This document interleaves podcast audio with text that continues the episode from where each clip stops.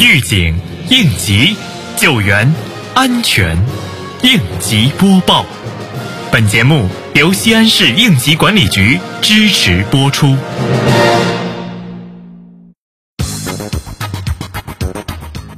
近日，莲湖区北院门街道开展民用甲醇燃料安全专项整治行动。按照区安委办十二号文件部署，北院门街道平安办、社会路社区第三方安全机构对所有回访风情街店铺进行挨门挨户逐个摸排，不遗漏、不放过每一家甲醇使用户。街道办检查人员重点查看了经营商户的营业执照、危险品生产经营许可以及甲醇产品合格证，并且要求商户必须了解、掌握甲醇使用安全知识，做好安全防范，确保安全使用。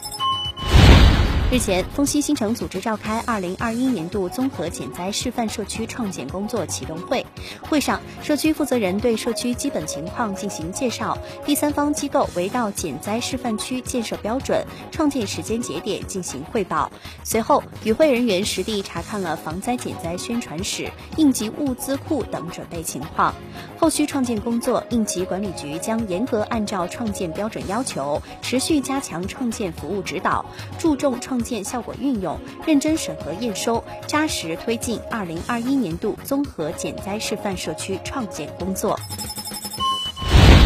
为助力我市国家安全发展示范城市创建，全力迎接十四运召开，确保辖区安全稳定。近日，雁塔区等架坡街道持续开展安全生产检查治理工作，并对近期安全生产工作进行了再安排、再强调。检查人员重点加强了对居民高层消防安全、人员密集场所消防安全、拆迁安全、建筑施工安全的检查治理。近期共检查生产经营单位七十一家，对发现的安全生产违规行为隐患及时进行纠正整改，未发现重大隐患。